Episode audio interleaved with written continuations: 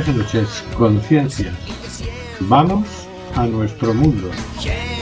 Estamos en Quack FM, el programa Simplemente Gente, programa bisemanal, bisemanal sobre la diversidad cultural en Coruña y sobre los derechos de las personas migrantes. Hoy, miércoles 19 de octubre de 2022, Día Mundial contra el Cáncer de Mama. Hay miles de personas migrantes sin papeles, sin poder trabajar y sin ningún tipo de ayuda del Estado. Se les debe regularizar ya para que nadie quede atrás y para dejar de tratar a estas personas como ciudadanía de segunda. Y baja un poco el volumen, por favor, Carlos. Del control de sonido se encarga Carlos Reguera. Hola Carlos. Hola amigos, vamos allá. ¿Puedes bajar un poco el volumen de la sintonía? Eso intento. Saltando alegremente por el ciberespacio, nos hemos encontrado al señor García. Buenas noches, señor García. Buenas y húmedas noches para toda nuestra oyentería y el estimable equipo. Si hay jueces en excedencia como ministros, juezas como consejeros en comunidades autónomas, jueces como altos cargos en diferentes administraciones públicas, jueces expulsados de la judicatura y encarcelados por incumplir las leyes, ¿por qué las juezas y jueces tienen que ser elegidos por ellos mismos. Cuando somos todas las personas los que nos vemos afectados por sus decisiones. Eso, queremos un poder judicial democrático también. También nos hemos tropezado con Marisa Fernández. Hola Marisa. Hola, buenas noches. También con Hortensia Rossi. Buenas noches, Hortensia. Hola, buenas noches a todos. Y también con Oscar G. Buenas noches, Oscar. Eh, hola, buenas noches. Nunca hemos dicho que es esa G, que no es G de guapo. ¿eh? Vamos a ir diciendo Oscar G, pero no G de guapo. Cada uno que tiene lo que Buenas noches a todas y a todos.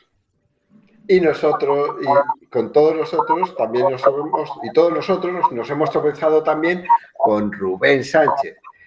No sabemos por qué saltaba tan alegremente por el ciberespacio, que hará lo que pueda para que fluya este amordazado programa, amordazado por Goye. ¿Os podéis creer que todavía seguimos amenazados por la ley mordaza? ¡Uh, fuera! ¡Uh!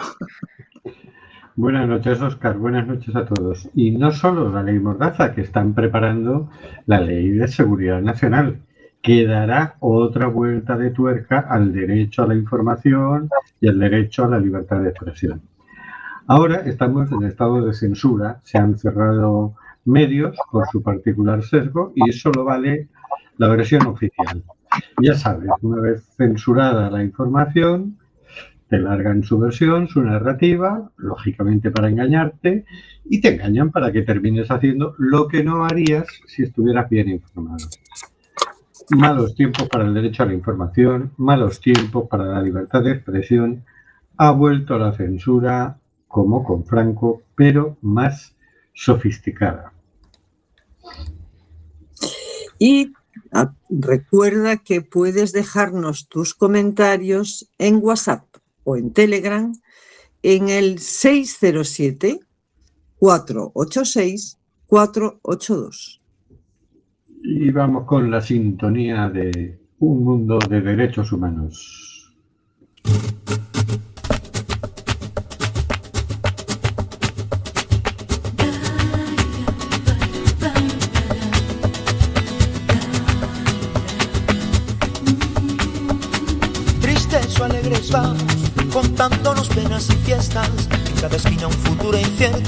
Cada cual con su borrachera. Con mochilas de desastres y muestrarios de infortunio. Un mundo de derechos humanos por Oscar G. Esto tiene que cambiar, no se puede aguantar más. La historia es insostenible, imposible volver atrás. Una sombra de dolor.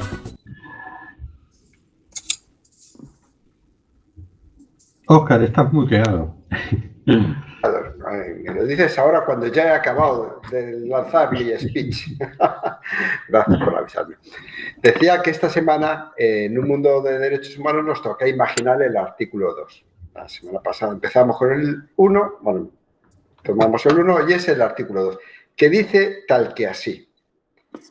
Toda persona tiene los derechos y libertades proclamados en esta declaración sin distinción escúcheme, señor Borrell, esto no lo dice la declaración, lo añado yo, sin distinción alguna de raza, color, sexo, idioma, religión, opinión política o de cualquier otra índole, origen nacional o social, posición económica, nacimiento o cualquier otra condición.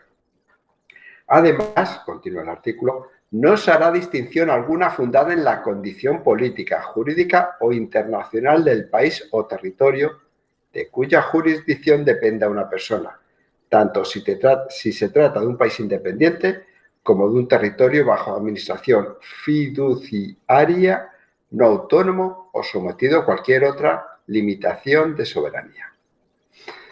Esto es lo que dice el artículo 2.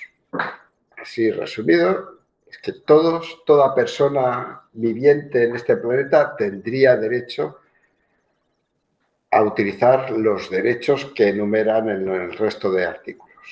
Entonces, ¿y ¿cómo os imagináis, por ejemplo, que pudiera ser la política migratoria de la Unión Europea si se cumpliese este artículo? ¿Pensáis que existiría, por ejemplo, Frontex? ¿Tendría sentido? Qué silencio, es preocupante. Es que Obviamente. este artículo no se cumple. Obviamente no. No existiría Frontex. O sea que dice que no se hará distinción fundada en la condición política, jurídica o internacional del país o territorio de cuya jurisdicción depende una persona. O sea, un inmigrante en situación de irregularidad administrativa también tiene derechos humanos, entonces. Hombre, eso es lo que dice esa declaración firmada por, si no todos, eh, casi todos los países de- del planeta, todos los estados del planeta, exactamente. Hombre, pero entonces esto sería un jardín. O sea, un Mundial jardín- un Mundial. jardín mundial, o ¿no? europeo. No, no no sería un jardín y una jungla, frente a una jungla. Claro, porque tengo entendido que es que tenemos que ser un poco selva eh, nosotros también. O sea, somos tan finos, se nos comen y entonces tenemos que hacernos más brutos, más animales para que no se nos coman, ¿no? Algo así. Entendí yo que dijo alguien. Bueno, luego comentaremos. Sí, sí, que cosa. no. Día. Adelante, Hortensia. No, digo que por lo pronto inmigrantes como tal no tendríamos, porque ilegalidad no habría. Sí, así sería el mundo. eh, serían personas nacidas aquí o en otro lado con los mismos derechos, independientemente de dónde hubieses nacido, dónde hubiese, qué religión tienes, qué piensas, qué situación económica. Sí, sí, así. ¿Qué eh, color? Qué color, qué género. eh, es que la política migratoria ya no tendría sentido más, bueno, sí, podría tener sentido, pero más que nada para informar, acoger a la gente que viene de fuera para informar de requisitos burocráticos, formales, de qué tiene que hacer para tener este derecho, qué claro, sería tiene que hacer para tener este otro derecho. O sea, sería de acogida, no sería Claro, Sería sería, un- de acogida. un ministerio de acogida. ¿no? Básicamente. Es decir, ¿usted de dónde viene? ¿Dónde vive? Vale, pues si para escolarizar a sus hijos, si viene con los hijos, tiene que ir a este cole que es el que le pilla más cerca. Para el tema de este centro de salud o este otro, o tiene que hacer este trámite o tiene que este otro. Algo Si no sabe el idioma, aquí puede si aprender el idioma. Efectivamente. Facilitar cosas. Si nos acordamos del primero, del anterior, que decía que, que nos proclama que nacemos libres e iguales, pues se complementan, o sea, sería un, una- un- eso, un ministerio de, acogi- de acogimiento de personas no nacidas en el lugar el del lugar estado de origen. Ah, bueno. Sería un nombre muy largo. Bueno, eso hay que arreglarlo, que ese es el problema. No cabría en, en los encabezamientos de los papeles oficiales. Sería un aquí acogemos. Ya está. Pues sí, Aquí, allí, en todos lados. claro. Eh, o Oye, sea, realmente ya ni mucho más civilizados, ¿no? Es decir, esto, aplicar este, este derecho humano nos haría avanzar en la civilización, ¿no? Mm, Unos cuantos pasitos. Unos Es que echando un ojo a lo que viene después, eh, digo, Europa sería un jardín. Europa, ¿Cómo? Latinoamérica, el Asia, mundo completo. ¿no? En la- eh, eh, en la jungla se convertiría en un, la jungla se convertiría en un gran jardín. Pero nosotros necesitamos la jungla también. Necesitamos la jungla. Hombre, Necesitamos la selva. En principio necesitamos la selva. ¿no? La connotación de jungla es fea. O sea que La- el único que necesita la jungla es el emérito para ir a cazar elefantes y el borrell para poner límites a los que tienen derecho y a los que no tienen derecho, nada más. necesitamos la selva como pulmón de, de oxígeno, etcétera, etcétera. Borrell es un poco como Tarzán, ¿no? Pobre Tarzán, pobre Tarzán. Necesita la selva para, para- para su, grito, su grito diplomático en general. Pobrechita, qué pobre Tarzán, pobrechita. Pobrecita. Bueno, bueno, pues. Muy bien, pues Bueno. vamos a por la siguiente. Vamos a poner una. Vamos a escuchar. Espera, una- espera, antes de nada, vamos, ahora vamos. Pero para la semana que viene, porque necesitamos y queremos vuestra, opini- vuestra opinión, eh, que la esperamos en el Facebook o en el 607-486-482 vía WhatsApp o Telegram, mensajes de audio. Para la semana que viene hablaremos del artículo 3. Ir pensando lo que, cómo, cómo sería el mundo si todo individuo tuviese derecho a la vida, a la libertad y a la seguridad de su persona. Ahí lo dejo, ahí lo dejo. Ahora sí, venga, vamos al lobito bueno. Vamos al lobito bueno. Adelante, lobito bueno. Érase una vez un lobito bueno al que maltrataban todos los corderos. Érase una vez un lobito bueno al que maltrataban todos los corderos. Y había también un príncipe malo, una bruja hermosa y un pirata honrado. Y había también un príncipe malo, una bruja hermosa y un pirata honrado. Todas estas cosas había una vez cuando yo soñaba un mundo al revés. Todas estas cosas había una vez cuando yo soñaba un mundo al revés.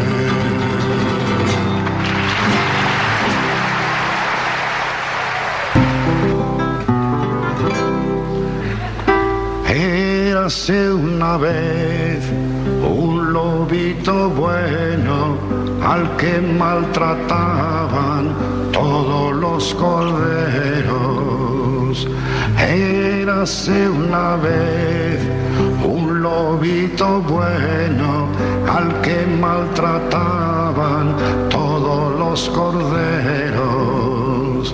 Y había también un príncipe malo, una bruja hermosa y un pirata honrado. Y había 20 segundos. también un príncipe malo, una Nada, es que bruja dice todo hermosa y un pirata honrado. Todas estas cosas había una vez cuando yo soñaba un mundo al revés. Todas estas cosas había una vez cuando yo soñaba un mundo al revés.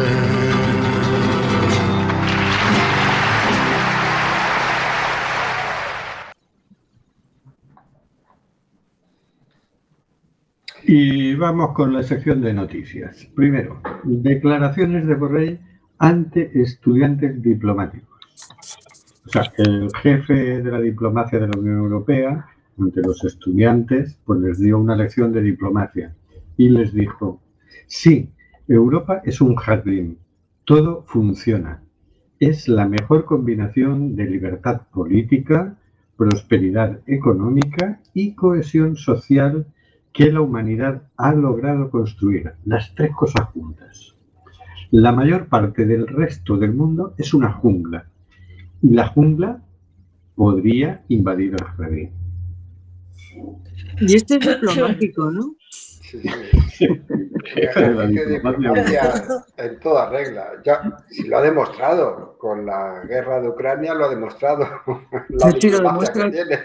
Siempre que abre la boca lo demuestra. Claro, ya han empezado las primeras voces a ponerlo a parir, a decir que esto es un lenguaje colonialista, es decir, de varios países han- se han sentido muy ofendidos, pero claro, los que no son europeos son la jungla. Que es que hasta Estados Unidos podría decir, oye, macho, pero tú qué vas, ¿no? O Canadá, Estados- o... Estados Unidos ha Japón. salido, ha salido diciendo que Estados Unidos, eh, que es un país muy singular, ha dicho Biden, y que el mundo mm, no puede existir sin Estados Unidos. Algo, algo así ha dicho Biden. Esto, fíjate, esto es lo que está detrás la... O sea la- que ellos jungla no son. No, no sé, son la singularidad. Esto es lo que está detrás de, de- de toda la política de la Unión Europea. Es decir, nosotros estamos por encima de los demás, si no son del jardín, son de la jungla, luego son unos animales. No son seres humanos, no tienen derechos humanos, por lo tanto, hacemos lo que nos parece con ellos. Esto explica todo, toda la política migratoria de la Unión Europea sin, sin ningún tipo de mala leche. Es decir, es que ellos se lo creen. ¿eh? Pues fíjate que el jefe de la diplomacia diga esto públicamente y, claro, ante las protestas que está habiendo, dice, pues si yo lo que traté es de hacer una declaración solidaria. Y toda- Todavía no se ha dado cuenta de lo que ha dicho.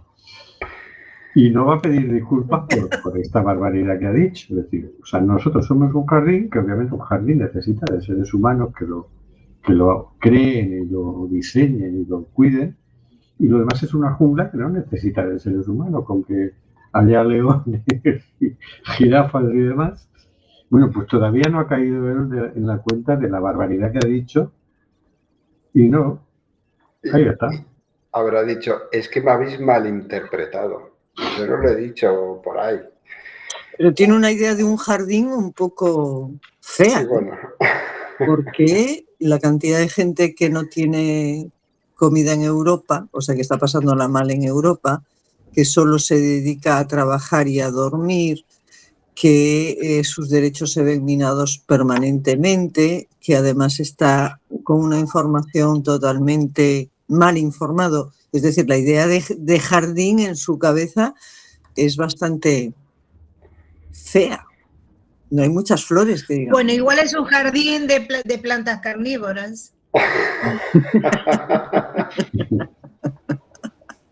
Puede ser. bueno, habrá que ir a su casa para ver su jardín. Habrá que ir la- a su jardín. Vamos con la siguiente noticia. El gobierno entrega otros 30 millones a Marruecos para que sus fuerzas controlen la migración en la frontera. Publicado por Público en Madrid el 18 de octubre. El Consejo de Ministros ha dado luz verde a una nueva subvención de 30 millones de euros a Marruecos en materia de cooperación policial internacional. El objetivo es que el país africano financie su despliegue en la lucha contra el tráfico de personas y controle los flu- flujos migratorios.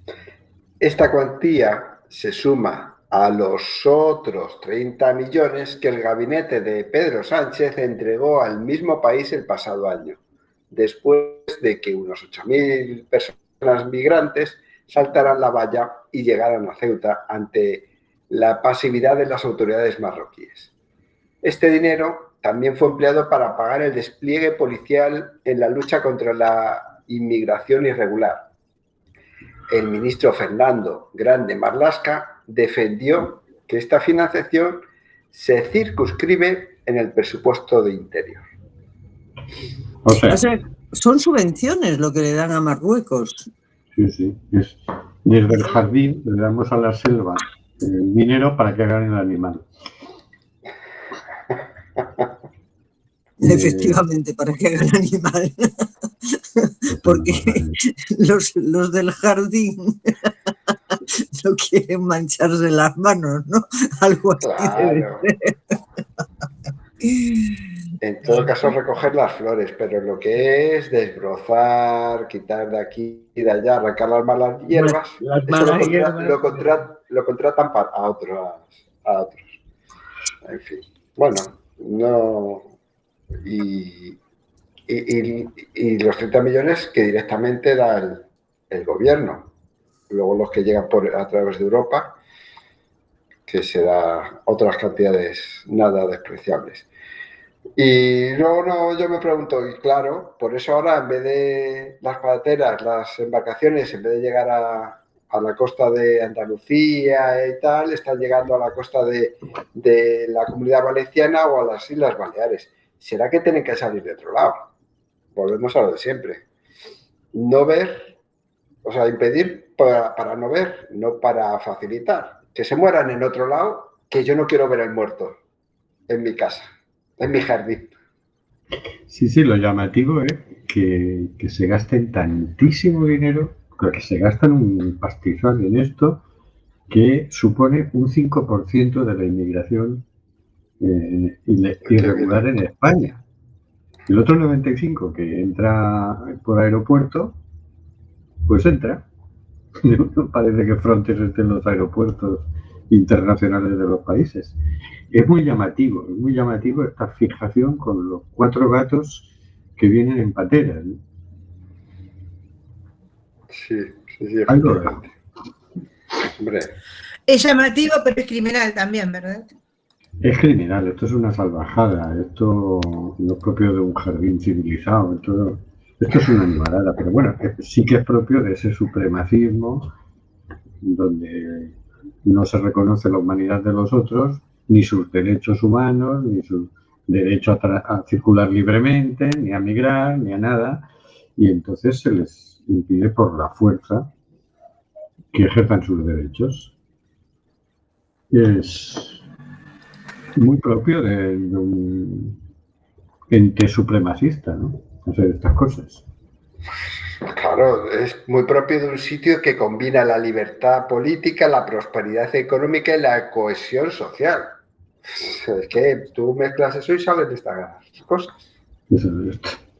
Bueno, la cohesión social, la, La El libertad, empobrecimiento acelerado. la no libertad. Es una gran hipocresía, ¿no? Es como, es una, sí, sí, como una mentalidad muy supremacista, efectivamente. Vamos a por la siguiente.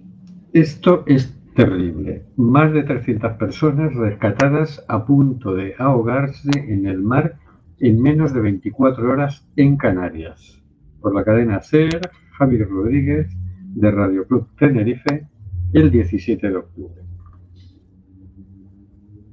Entre el domingo y las primeras horas del lunes se ha localizado a un total de cinco pateras con 338 personas en la ruta canaria, la más peligrosa del mundo.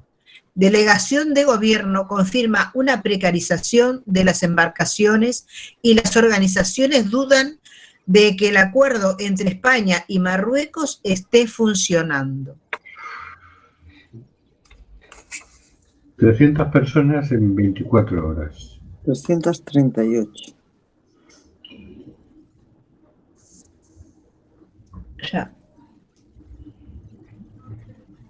Yo supongo que si van a Canarias vienen, salen más bien de Mali que de Marruecos, no lo sé, ¿no? Pero precarización de las embarcaciones, pues ya, ¿en qué vienen?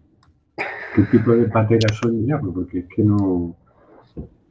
e- Es difícil de representar, ¿no? ¿Cómo te imaginas una patera más precaria que una patera? ¿Cómo esto? Dice, bueno, muy mal tienes que estar en tu país de origen para, para arriesgarte tanto, ¿no? Y seguro que ya están calculando que viene el invierno, que viene el invierno, vámonos ya antes de que, de que venga el invierno, ¿no? Pero seguimos con lo mismo, es decir, la política migratoria que no solo exige unos visados leoninos para, para que las personas puedan circular con libertad, sino que es que incluso impide que solicites asilo en los países de origen. Porque mucha de esta gente tendría derecho de asilo, pero no lo puede ni solicitar. Ayer, en, el- en la discusión que tenía Pedro Sánchez en el Senado con el señor Feijóo, presumía de lo bien que estábamos tratando a los refugiados ucranianos. Era, eh, llamativo solo porque lo circunscribía a, a, a las personas refugiadas que venían de Ucrania. Era consciente de que no estamos tratando bien a las personas que solicitan asilo y que vienen de otras guerras o de otras hambrunas o de otras situaciones desesperadas, pero que tendrían igualmente derecho de asilo. Es decir, ¿qué pasa? ¿Los sirios, ¿se ha acabado la guerra en Siria? ¿Ya no bombardean en Siria? Pero además es que es mentira. Es decir, hay un montón de gente refugiada ucraniana que se está planteando volverse a su país, etcétera, etcétera, porque se ha quedado prácticamente en la calle. La gente que ya lleva más de seis meses en, el, en España, que ya se está quedando sin ningún tipo de, de ayuda. Eso está denunciado en la cadena SER, que no se dice que sea una cadena roja o yo qué sé, o con... O, Sí, muy crítica con el gobierno. sí. Efectivamente, crítica con el gobierno, ¿no? Entonces, eh, bueno, eh, o sea, miente, Sánchez miente, ¿no? Bien, vamos con otra, con otra jardinera. Melilla. Melilla, durísimo informe del defensor del pueblo. 470 devoluciones ilegales durante la tragedia en Melilla. Una noticia publicada en Poder Migrante el pasado día 15 de octubre.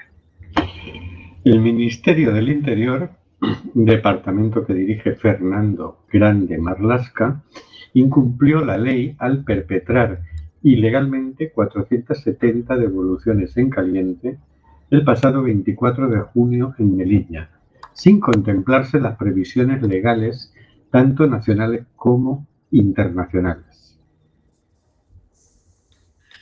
Así de contundente es la conclusión del informe emitido por el defensor del pueblo, Ángel Gabilondo. En un comunicado se recuerda que el Tribunal Constitucional establece que el rechazo en frontera ha de tener en cuenta la aplicación a las entradas individualizadas, pleno control judicial y el cumplimiento de las obligaciones internacionales. En otras palabras, los rechazos en frontera deben seguir un procedimiento individualizado. Esta cifra de deportados express que ofrece la institución casi quintuplica el número oficial reconocido por Interior, que hasta ahora asegura que solo se había rechazado en frontera, rechazado en frontera entre comillas, a 101 subsaharianos, exclusivamente los que quedaron atrapados entre las dos vallas del perímetro. ¿Qué situaciones les hacen vivir a la O sea, siguen mintiendo y siguen considerando a los seres humanos números. El otro día le preguntaban en el Congreso y Grande Marlasca negaba la evidencia, es decir, hay hasta vídeos del tema y él negaba, decía que todo eso era mentira. Y claro, todo esto lo han visto personas, hay testigos, hay documentos visuales, bueno, pues él negaba la mayor y está haciendo un papelón este, este hombre. Pues no olvidemos que quién, que el jefe jefe es el Pedro Sánchez. O sea, esto se mantiene así porque Pedro Sánchez lo ha mandado así y, le dice al otro tú, mantente firme ahí y aunque te lluevan, ¿no? Pero, pero bueno, es que los del jardín este se saltan la ley cada vez que quieren para exigir a los demás que cumplan una ley que atenta contra los derechos humanos. Entonces, es como, esto es una jungla de lo peor. Esto es la jungla de los mafiosos. Y encima se creen con más derecho que nadie a hacer más, jungla que los demás. Esto es... O sea, para que salte el defensor del pueblo de esta manera, ha salido por un informe duro el defensor del pueblo, ¿eh? que no es ya las ONGs que nos merecen todo el crédito del mundo, sino que es que el defensor del pueblo documenta las cosas y salta con un informe y dice, oye, pero ¿qué estáis haciendo? Bueno, pues que no, que no ha pasado nada, esto no ha pasado, esto que dice el defensor del pueblo. Aquí todo el mundo miente, el defensor del pueblo, las ONG, los testigos, los vídeos, todo el mundo miente menos Fernando Grande Marla, es decir, menos Pedro Sánchez.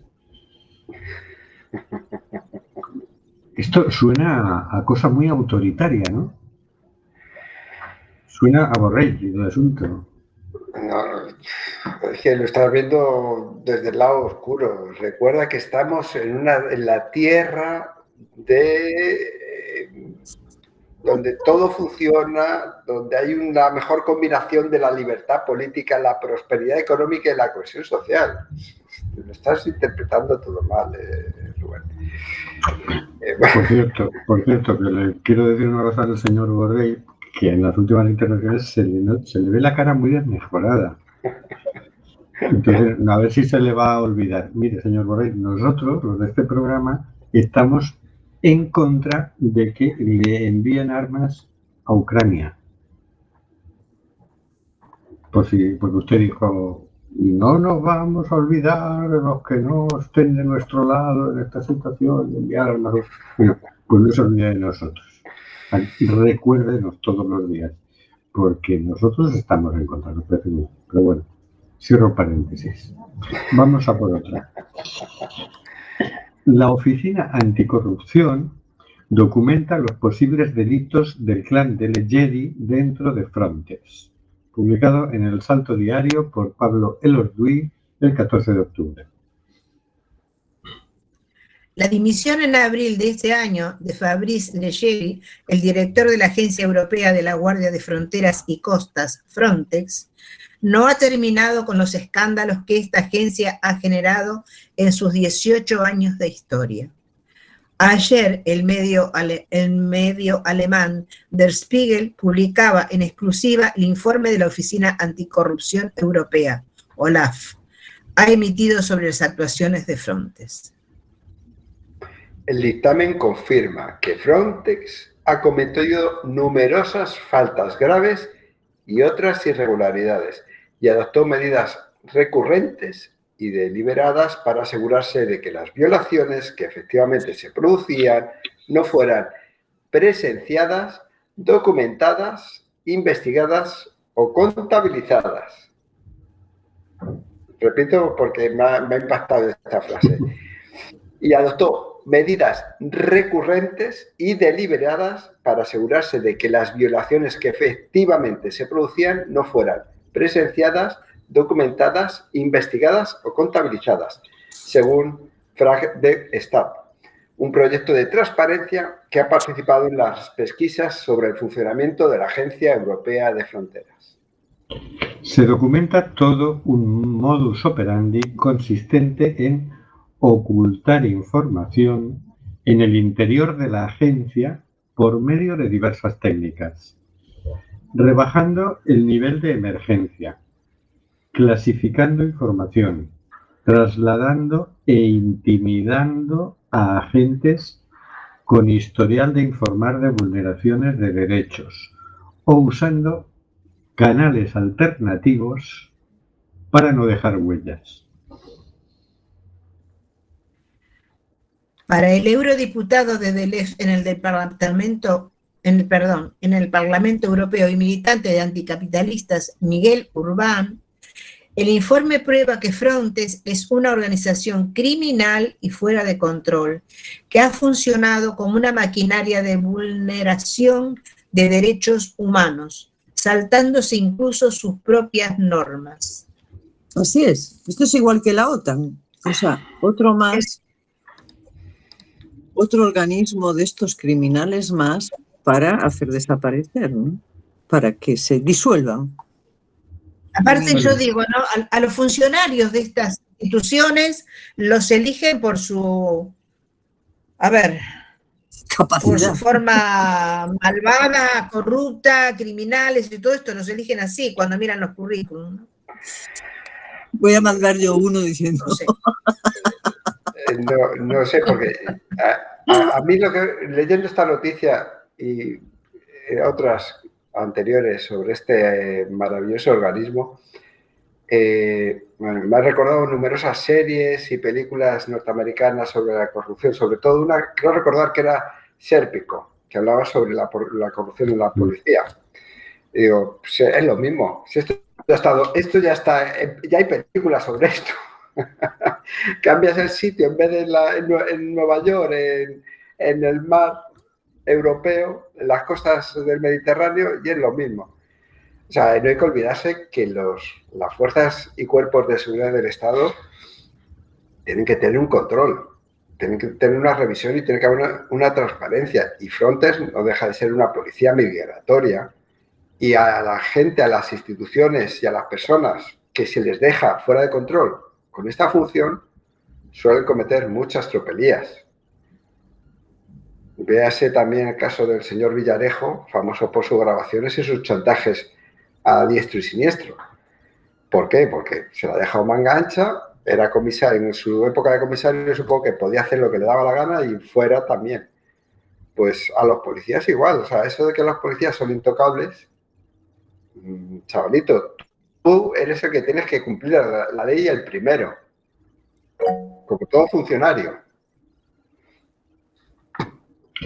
Yo recuerdo que Frontex A vino a sustituir a una misión de salvamento que había de la Unión Europea en el Mediterráneo, porque efectivamente pues, había muchas pateras circulando y naufragaban muchas y, entonces eliminaron esa misión de salvamento y pusieron en marcha esta misión eh, llamada Frontex de carácter militar y cuya función no es ningún tipo de salvamento, sino proteger la frontera de la Unión Europea.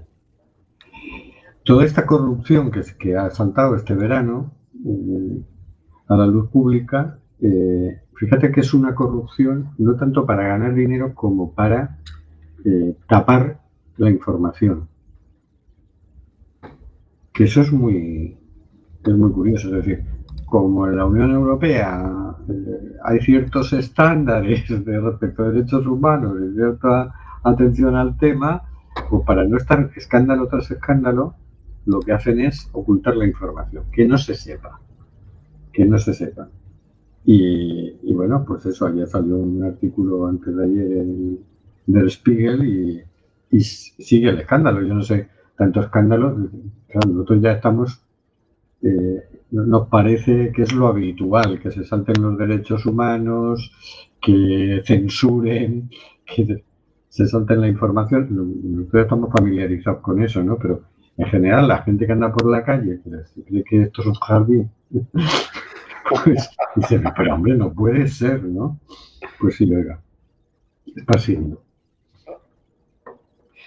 Por cierto, a, a colación de lo que has dicho, eh, aquí en la parte de la costa española, a lo mejor de momento creo que Frontex no tiene, hasta ahora no tenía tanta, tanta presencia porque Salvamento Marítimo, que era quien se encargaba de esto, les, le están quitando las competencias con ese mando único que lleva la Guardia Civil. Y entonces eh, quien oculta esa información que llegaba muchas veces de salvamento marítimo, de la recogida, del rescate de pateras y de personas, pues está viendo opacada por, porque el mando ahora ya no es salvamento marítimo, un organismo mm, civil, sino es la Guardia Civil, en su mando único que se encarga de todo eso, un organismo militar, que ahí lo dejo. Hortensia estaba queriendo hablar, ¿eh? Dale, No, no, ya no. No. Bueno, Que no. pues va- vamos a por otra. Vamos a por otra. Cruce de acusaciones entre Turquía y Grecia por 92 personas migrantes encontradas desnudas en su frontera. Eh, tomada del periódico eh, y fechada en Estambul el pasado 17 de octubre. Grecia y Turquía, países aliados de la OTAN, pero en conflicto histórico y continuo, se han acusado mutuamente este lunes de haber abandonado a 92 refugiados inmigrantes completamente desnudos en la región fronteriza de entre los dos países. Antes voy a opinar porque si no reviento. Esto es tan deshumano, tan deshumano, tan terrible, tan terrible. Todo es terrible, pero esto ya es el, el colmo de los colmos. Y ahora vamos. Los solicitantes de asilo sirios y afganos fueron encontrados cerca del río Ebros, que marca la frontera terrestre entre Grecia y Turquía, el pasado sábado por la policía griega y fueron recolocados en un campo de refugiados dentro de territorio heleno. Me imagino que los habrán vestido, digo. hace mucho calor, Hortensia, hace mucho calor. Turquía se encuentra en una posición difícil por el incidente de las 92 personas en el Ebros. Estas personas fueron sometidas a un trato humillante. He solicitado y veré al presidente de la Asamblea General de la ONU en Nueva York. He informado a la comisión y mostraré fotos y vídeos. Dijo el pasado lunes por la mañana el ministro de Migraciones griego, Notis Mitarakis. Es que ya nos sorprenden porque es que, es que a uno no se le puede ocurrir ya qué más pueden hacer, ¿no? Es decir, o sea, de- todavía nos queda otra noticia más, pero es que hay más y más y, y muy variadas. Es decir, esto ya es, ¿quién se podía imaginar que iban a hacer una estupidez así? Bueno, pues la hacen, ¿no? Esto ya es una especie de guerra psicológica para que el, para el si, si al otro no le asusta morir, a ver si le asusta que lo dejen en pelotas. Esto ya es, es como una especie de crueldad extraña, ¿no? Dice, muy poco propia del jardín, que dice el otro. El jardín que tiene él en la cabeza, el, ambiente que debe tener en la cabeza debe ser muy oscuro y muy... Bastante, bastante, bastante oscuro. Mm, eh, pues, la verdad es que es, es increíble ese jardín, lo bien cuidado que lo tenemos por gente como el señor Josep Borrell. Eh, y el desprecio que se hace de la, de la gente, del resto de las personas, de, la gente de la jungla, ¿no? Y esa superioridad moral de algunos, me, bueno, no me sorprende, pero me sorprende que, que siga estando y tan presente, y no solo en los, en los cargos políticos, sino también en los, en los medios de comunicación cuando tratan no estos temas, sino todos los temas. Todos los temas en general, esa superioridad moral que tienen algunos y esa arrogancia eh, xenófoba y racista. Está, está muy presente. Llamando a eso amoral más que moral. Pues vamos con la siguiente. Adelante, Vamos con la siguiente. Nos dará tiempo. Finlandia avala la construcción de una valla en la frontera con Rusia. Ah, hemos vuelto a Rusia. Agencia F, Helsinki, 19 de octubre del 2022. El gobierno finlandés ha logrado el apoyo de todos los partidos políticos para construir una valla metálica en los tramos más vulnerables de su frontera con Rusia, con el objetivo de frenar la inmigración ilegal y la llegada masiva de personas migrantes. La medida, propuesta inicialmente por la Guardia de Fronteras finlandesa, fue respaldada por todos los grupos parlamentarios durante una reunión consultiva que mantuvo el Ejecutivo en la tarde del martes con los líderes del resto de partidos políticos. Se trata de poder asegurarnos de que la frontera está bien vigilada y de ser capaces de anticiparnos a lo que pueda ocurrir en ella, afirmó a la prensa la primera ministra finlandesa, Sana Marin. Bueno. Bueno.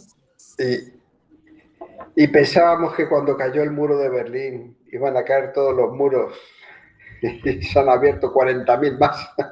Es que no quedó claro que eso del muro no, era interesante, no, no les quedó claro.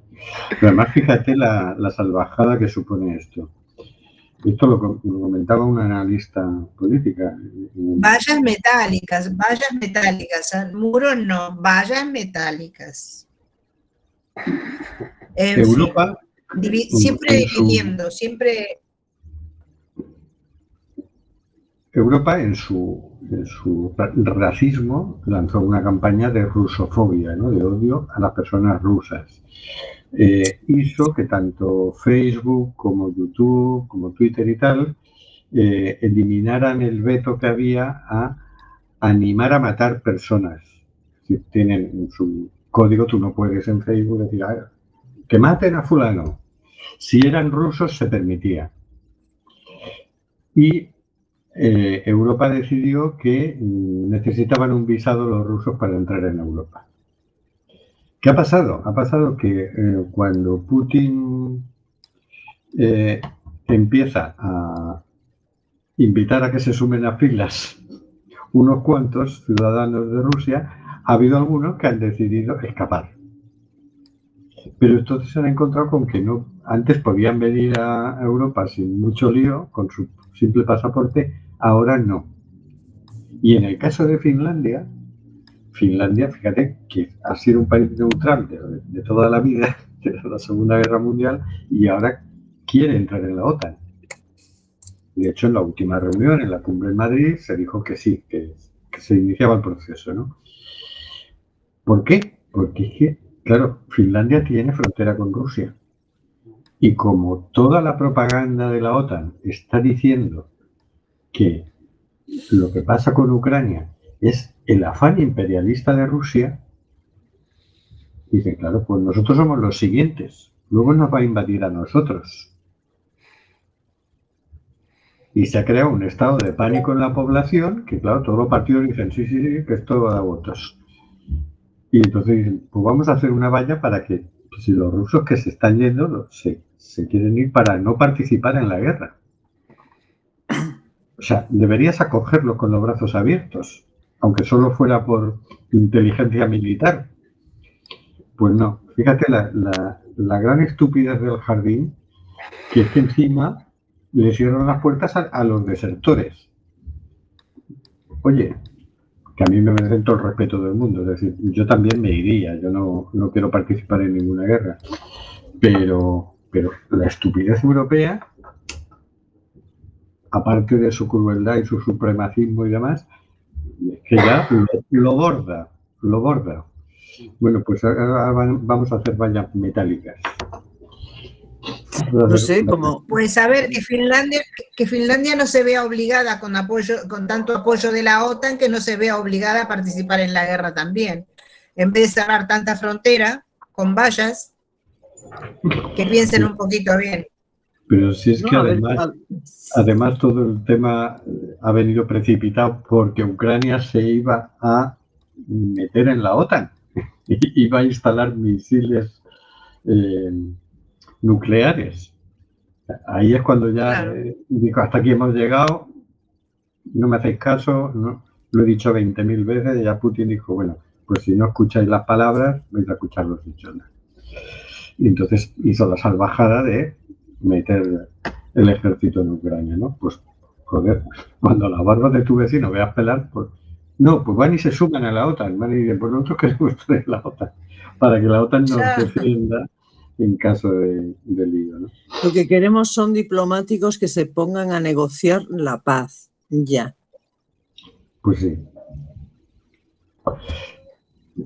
Eh, No sé si eso lo contempla Borrell en su jardín. No, porque si el jefe de la diplomacia, en vez de negociar, lo que hace es querer dar soluciones militares y, y volverse Tarzán de la jungla, pues imagínate que nos queda. Se entendería más que un ministro de Asuntos Exteriores, un responsable, otro, fuera el que, el que hiciera de polimalo y, y que Borrell fuera el diplomático, que tratara de suavizar las cosas y que hiciera ofertas de negociación a Rusia. No, yo creo que estos todas las mañanas se deben meter en vena algo.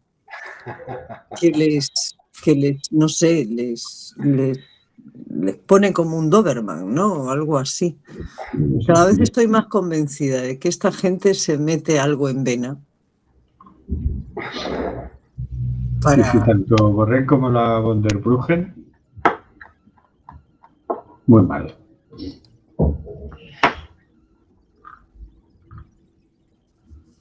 Y bueno, mm, nos vamos a ir despidiendo. Recordar que hay una iniciativa legislativa popular para regularizar las personas migrantes. Ya se han conseguido más de 400.000 firmas.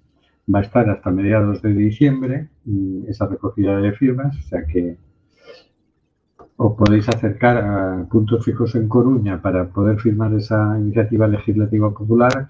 Son el local de SOS Racismo Galicia, en la calle Alcalde Leis 34, primero C, de lunes a jueves, de 10 y media de la mañana a una y media. El local de la CUP en la calle Barcelona 90 los martes de 5 y media a 8 y los miércoles de 10 a 2.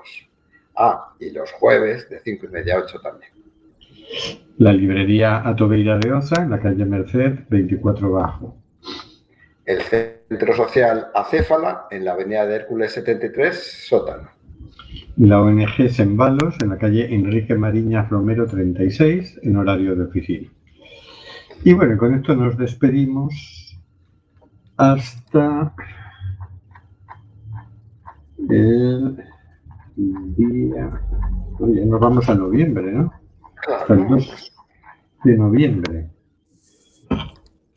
Eh, no olvidéis seguir nuestro blog, simplemente.com.blog, nuestras redes en Facebook, Twitter e Instagram. Si ponéis simplemente gente y nos encontráis, y hacernos llegar por ahí la respuesta a, a las a la pregunta sobre los derechos humanos, sobre el artículo 3 de la Declaración de Derechos Humanos, antes del próximo programa. Y mientras empieza a sonar la sintonía de despedida, nos vamos despidiendo. Hasta luego, Carlos. Bueno, amigos, nos vemos el miércoles 2 de noviembre. Vamos allá. Hasta luego, señor García. Buenas noches. Ha quedado claro que la política migratoria de la Unión Europea está cuestionada por las fechorías de Frontex y por el alto representante de, de políticas exteriores. ¿No es para cuestionarse dentro de la Unión Europea el camino tomado? Pues sí. Hasta luego, Marisa. Hasta luego, buenos 15 días. Hasta luego, Hortensia. Hasta luego, el 2 nos vemos y nos vemos, ¿no? claro. Y, ojo que el 2 ya haremos el programa en, desde la emisora. Ahora lo estamos haciendo por internet, también lo haremos por internet además, pero ya lo haremos desde la emisora. Hasta luego, Oscar. Hasta dentro de dos semanas. Hasta luego, queridas y queridos oyentes. Está muriendo gente en el Mediterráneo y el Atlántico. Nosotros hacemos este programa. ¿Qué vas a hacer tú?